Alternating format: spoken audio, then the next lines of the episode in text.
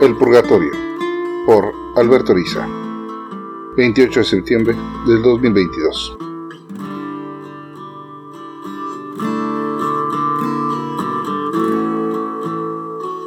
Otra noche sin dormir. Procuré tomar ese pesado y aburrido tratado de filosofía clásica para conciliar el sueño. Acomodado confortablemente, recorrí dos capítulos, tratando de mantener en mente las diferencias entre el ente y el psique, que en una rebuscada confusión el autor comparaba entre diversos pensadores, ahora ya extintos desde hace décadas de siglos. Apenas inicié la lectura, el sueño se comenzó a apoderar de mi mente. Los ojos me lloraban cuando me forzaba a que ese remedio al insomnio me dominara. Pero cuando finalmente cayó la tapa del libro, perdiendo la página que no recordaba, fue como ahuyentar de golpe ese bendito descanso anhelado. La modorra a la que procuraba aferrarme se escapaba a pasos agigantados, para terminar consciente de la conexión en el talón, el pliegue bajo el hombro y finalmente la oscuridad que me aconaba.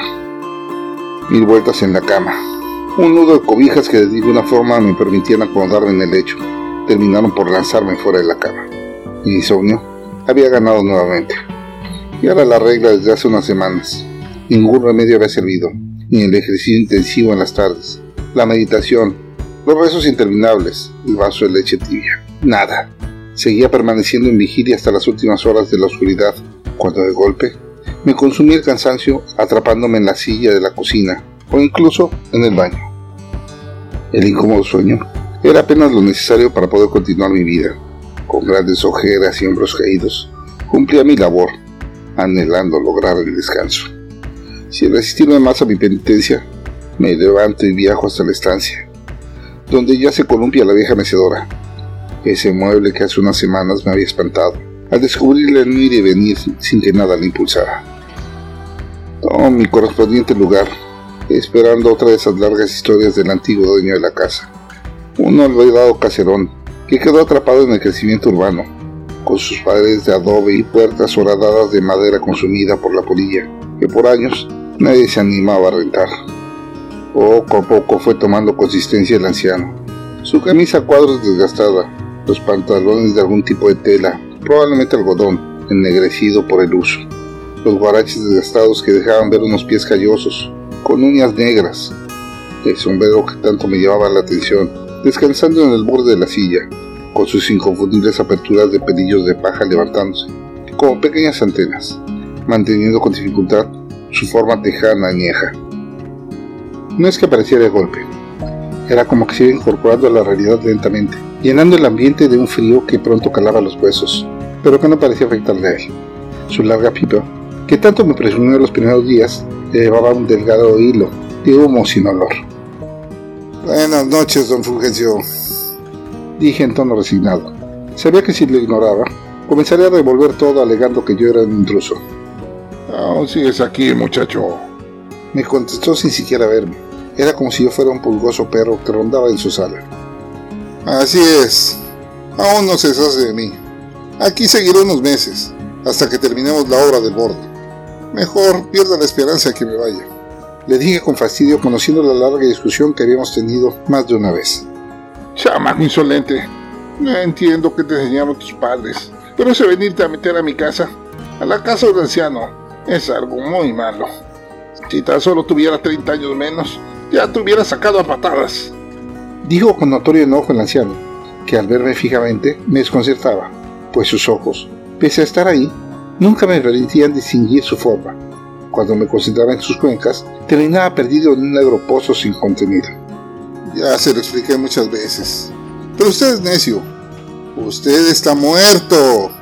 Esta casa estuvo muchos años vacía y ahora que llegué a la obra, me la rentó una señora, que supongo que, por el apellido, debe ser su nieta. Así es que tengo todo el derecho a estar aquí. ¡Patrañas! Espere que llegue mi hijo Justino y verá cómo lo corremos a plomazos. Nadie vendrá. A quien usted espera ya probablemente se polvo en una tumba olvidada. A ver, dígame dónde está ese hijo suyo. Él se fue con la bola. Se adelantó mientras yo me quedé a la defensa, cuando supimos que los federales querían atrapar a mi general. Si tú supieras cuántos pelones me llevé, te orinarías del miedo. Sé que mi Justino sigue vivo, solo que por miedo a los pelones no quiero que aún regrese. Ah, qué don Fulgencio. De eso ya pasaron casi 100 años. Su hijo seguramente murió en el movimiento, o si no, hizo familia en otro lado. Pues por más que he preguntado a los ancianos, no tienen razón de él. El único recuerdo es la mención de la señora Clara, mamá de mi casera, que dicen que un día llegó a reclamar los bienes que le tocaban, por herencia de su finado marido. Incluso, en el libro de la iglesia, se registró que le entregaron a la finca abandonada, pues usted murió en el ataque que menciona, en 1916. Déjate, pendejadas. ¿Que no me estás viendo? Viejo, pero aquí sigo. Y no me sacarás de mi casa. Yo mismo la construí. Aquí nacieron mis tres hijos. El más grande se lo llevó la fiebre cómo se descompuso mi Herminia. No obstante, por suerte, pronto quedó embarazada, prueba de que siempre fui un buen semental. Mi nena, la Rosario, se la terminó robando un periodista del centro del país. Era una niña hermosa, pero con la piel más que candente. No había manera de evitar que su fuego carnal la contuviera. Qué bueno que se la robó, pues no me hubiera aguantado la vergüenza de tener que entregarla sin vestido blanco. Pues de su hija Rosario prácticamente no he encontrado nada. Ya hasta me hice amigo del padre. Juntos hemos recorrido los viejos libros. Solo dos documentos aparecieron. La fe de bautizo y la nota de cuando se hizo la comunión. Sí, qué bello día. Cuando hicimos la fiesta para la comunión de los niños. Apenas iniciadas las lluvias. Usted no lo vio, pero debía de ver lo bello que se ponía el mezquite con las primeras aguas mi Herminia, con sus hermanas, hicieron un banquete para recordar. Matamos cuatro gallinas y el mole quedó como nunca. ¡Cuánta felicidad! Estoy seguro de que es cuando el hijo del patrón le echó el ojo a mi nena.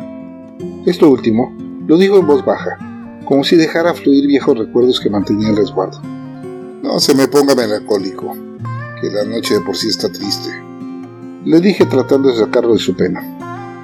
Mi niña era la más bella de toda la redonda. Siempre la elegía de ella para ser la Virgen del Nacimiento.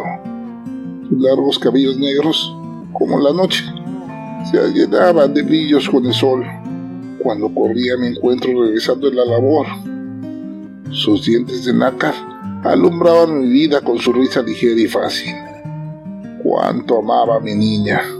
El desgraciado apenas esperó a que floreciera a sus 14 añitos, pese a los vestidos holgados que le obligaba a usar su madre, era imposible ocultar sus formas de mujer. Era coqueta, eso no lo puedo negar, pero siempre la cuidamos. Yo, ese año, logré una cosecha especialmente buena, que junto con los terneros que nacieron como cuates, me dieron una pequeña fortuna. Me fui con mi chamaco que ya aprendía la vida del campo a venderlos a San Lorenzo, durante la feria de Nuestra Señora. Para que vea cómo ha cambiado la cosa. Ahora San Lorenzo es la colonia de al lado. Uno llega caminando en menos de 12 cuadras. Sabía que no me atendía, pero por lo menos así no me aburría ya con la plática. El desgraciado del niño Fernando, el hijo mayor del patrón. Se ve que estuvo esperando la oportunidad junto con sus dos amigotes, llegaron en el atardecer, después de las últimas campanadas, y a la fuerza entraron a la casa. Mi mujer lo trató de detener, pero un solo golpe fue suficiente para mandármela de otro mundo. A la fuerza, y con gritos desgarradores se la llevaron, o por lo menos así lo imagino. Fue hasta el otro día que llegué con mi chamaco, que encontré a mi mujer tirada en un charco escurrido de sangre los perros habían lamido casi totalmente. No sabes cómo me dolía que mi compañera de vida se me adelantara. Pero fue más el enojo de ver que la muy inútil no logró defender a mi niña. Cálmese, don. ¿Qué puede hacer una mujer contra tres hombres? Respete la memoria de su mujer. Sí, lo sé. Sin embargo, no puedo evitar que me hierva la sangre de pensarlo. Tardé dos días antes de encontrarla en los graneros más lejanos. La encontré hecha un andrajo, poca ropa llena de sangre y mugre, su cara hinchada de los golpes que recibió. Era un animal herido. Tomó mucho que entendiera que era su padre, para poder traerle en mis brazos. Pasó más de un mes encerrada. Ni una palabra dijo. Solo sollozos sin lágrimas que me partían el alma. Lo denuncié al padre, pero este también temía al patrón. Así es que se hizo el tonto y nunca mencionó el tema a los culpables. Eran otros tiempos. Aún así, estoy seguro que merecen plomazo esos desgraciados. Y se los receté. Me tomó mucho tiempo. Sin embargo, en la tumba de mi Herminia, le juré que vengaría a mi niña. Y aunque me tomó más tiempo del que quería, lo logré. Cuando un día la Rosario se presentó en la cocina, vestida y hacendosa, pensé que por fin lo había superado. Pero no le mencioné nunca más el incidente, y su hermano menos. La vida continúa, pero a la larga descubrí que los juegos de carne se convirtieron en algo que le gustaba. Y hasta buscaba a mi muchacha. Al principio la reñí, no obstante, de nada sirvió. Su mirada me decía todo. Si no pude protegerla de niña, ahora que era una mujer, mejor que no me metiera. No puedo imaginar lo duro que todo eso fue para usted. Le dije con si se repatía. La bola empezó primero con un rumor. Dicen que allá más al norte, un tal Villa había ya derrotado a los militares. Pronto el patrón comenzó a requerir a todos los hombres, pues temía que llegaran a esos revoltosos a atacar la hacienda. A mi Justino se lo llevaron sin avisar. Los cuatro soldados lo reclutaron apenas lo vieron y se lo llevaron a la hacienda. Ahí, el mismo Fernando, el desgraciado, fue nombrado teniente del grupo donde pusieron a mi hijo. Le dieron un uniforme de pelón y le tumbaron la melena. Apenas lo reconocí cuando regresó a casa. Los dorados no tardarían en llegar. Ya habían atacado la casa principal y se estaba retirando. Él se adelantó, pues convenció a su teniente que aquí podría resistir. Sus ojos se perdían en la oscuridad, recordando esos días de furiosas vueltas. Apenas me informó. Yo, que ya me había puesto en las órdenes de los revolucionarios, hice saber que en mi huerta se podrían ocultar para acabar con estos desgraciados. Justino no tardó en llegar con el desgraciado Fernando, en su caballo de raza, seguido de los soldados, todos indios como mi hijo, obligados a servir, y solo otros dos soldados de línea que habían sobrevivido al ataque. No habían terminado de llegar cuando el tiroteo se armó. Justino se lo llevó a la casa, al teniente. Sabía que únicamente yo debía justiciarlo. Apenas lo vi, mi vieja escopeta le dejó en claro mi intención. Primero, me trató de ordenar que ayudara en la defensa. Al ver que no me movía, fue cuando vio el chal olvidado de la Rosario. A ella la había mandado al templo a refugiarse. Fue entonces que recordó su maldad. Cambió por magia su gallardía en miedo. Supo en ese momento que yo era ese padre que en su momento no estuvo para cuidar a su hija. Me ofreció dinero, su caballo, incluso juró que su padre me haría importante, pero era por demás. Disfruté cada instante. El primer balazo le destrozó una pierna. El segundo le abrió el estómago, dejando salir las tripas que trataba de detener con las manos. El terror en sus ojos era algo delicioso de disfrutar. Eso, seguramente, solo era una fracción de lo que hizo sufrir a mi hija. No dejé que nadie lo rematara. Murió con estrépito, escupiendo sangre, como el perro que era. ¿Qué le puedo decir, don Fulgencio? No soy juez y menos Dios para decidir si hizo lo correcto. Pero tal vez yo hubiera hecho lo mismo. Dije con cautela y seriedad. Si algún día el creador me llama a juicio, lo sabré. Y capaz, capaz si vengo a avisarle, Solo te puedo decir que para mí un acto de justicia. La bola se quedó en el rancho. Pronto me invitaron a unirme. Justino no lo pensó. Desde la emboscada se destacó ayudando a acabar con los hombres del patrón. Ya para entonces la Rosario estaba muy empernada con un periodista, un catricillo citadino que parecía embobado por sus enaguas. Se fue a los dos días con el afeminado ese. Ya nunca supe de ella. Fueron tiempos difíciles, sin duda. Yo solo supe de ellos por la escuela. Todo eso que me cuenta, para mí es historia nueva. No sabe todo lo que pasó en esos tiempos. Pero ahora somos un mundo totalmente distinto. Pues a mí no me importa. Yo solamente quiero terminar mi vejez en mi casa. Nada más por mi edad te tolero. Debo aceptar que te dé compañía. Es algo que me aleja la tristeza. Solo por eso te aguanto. Mire, don, no quiero hacerlo enojar, pero tiene que entender que usted ya no está en este mundo. Al principio me dio mucho miedo siquiera verlo. Aún así, ahora, ya hasta lo extraño cuando se tarda en aparecer. Tiene que encontrar la forma de descansar. Aquí solo se está torturando. Dígame, ¿qué es lo último que recuerda de haber estado fuera de la casa? Dale con tu terquedad. Estoy viejo, pero no muerto aunque tiene mucho que no salgo de la casa. Creo que la última vez es cuando traje a mi capitán, el gordo degollado. Nos emboscaron por la cuneta del río. Los malditos federales nos agarraron descuidados. Éramos la retaguardia y por andar de borrachos nos cayeron de sorpresa. Lo tuve que cargar casi todo el trayecto. Pero por suerte, conozco todos los caminos de la región. No había manera de salvarla. Ningún boticario se atrevería a ayudarnos. La región estaba de nuevo bajo el control del gobierno. Se nos sumaron algunos sobrevivientes. Éramos 10 al terminar el segundo día. Pero eso garantizaba que no tardarían en venir a buscarnos.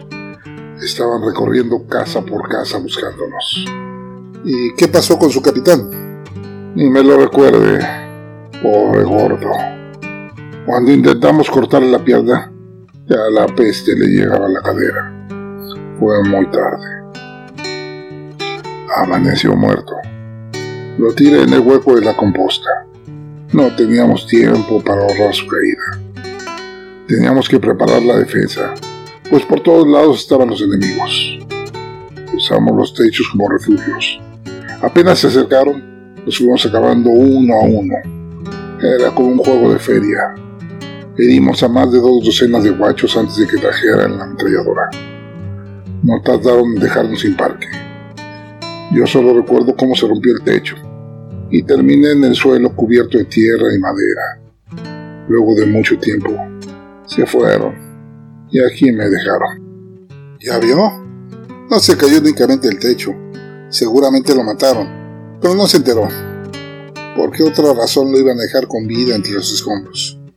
¿Qué sabes de la guerra? No sabes todo lo que uno piensa que debió hacer. Y en el momento no se le ocurrió. La vida, cuando está en juego, olvida la razón. El guerrero no tiene tiempo de filosofar cuando las balas vuelan. Y si fuera así, pues entonces estoy en el purgatorio, aquí atrapado, reflexionando en todo, recordando cada detalle de mi vida. ¿Quién sabe? Capaz que todos estamos en el infierno y no nos hemos dado cuenta. Y a usted le negaron la salida. Nunca he sido religioso, pero usted me deja claro que hay más de lo que creemos en este mundo. Las primeras luces del amanecer se dejaban ver, tras la delgada cortina que daba a las colinas. El sueño finalmente me conquistaba. Me acurruqué en el lugar, sin dejar de ver a don Fulgencio, y antes de pensarlo, ya estaba profundamente dormido un par de horas de sueño. La alarma me levantó de golpe. Otro día a la obra. Otra oportunidad para ver si logro convencer al anciano que pase a mejor vida. Y por fin me deje dormir en paz. Grabado el 1 de octubre del 2022 en Cancún, Quintana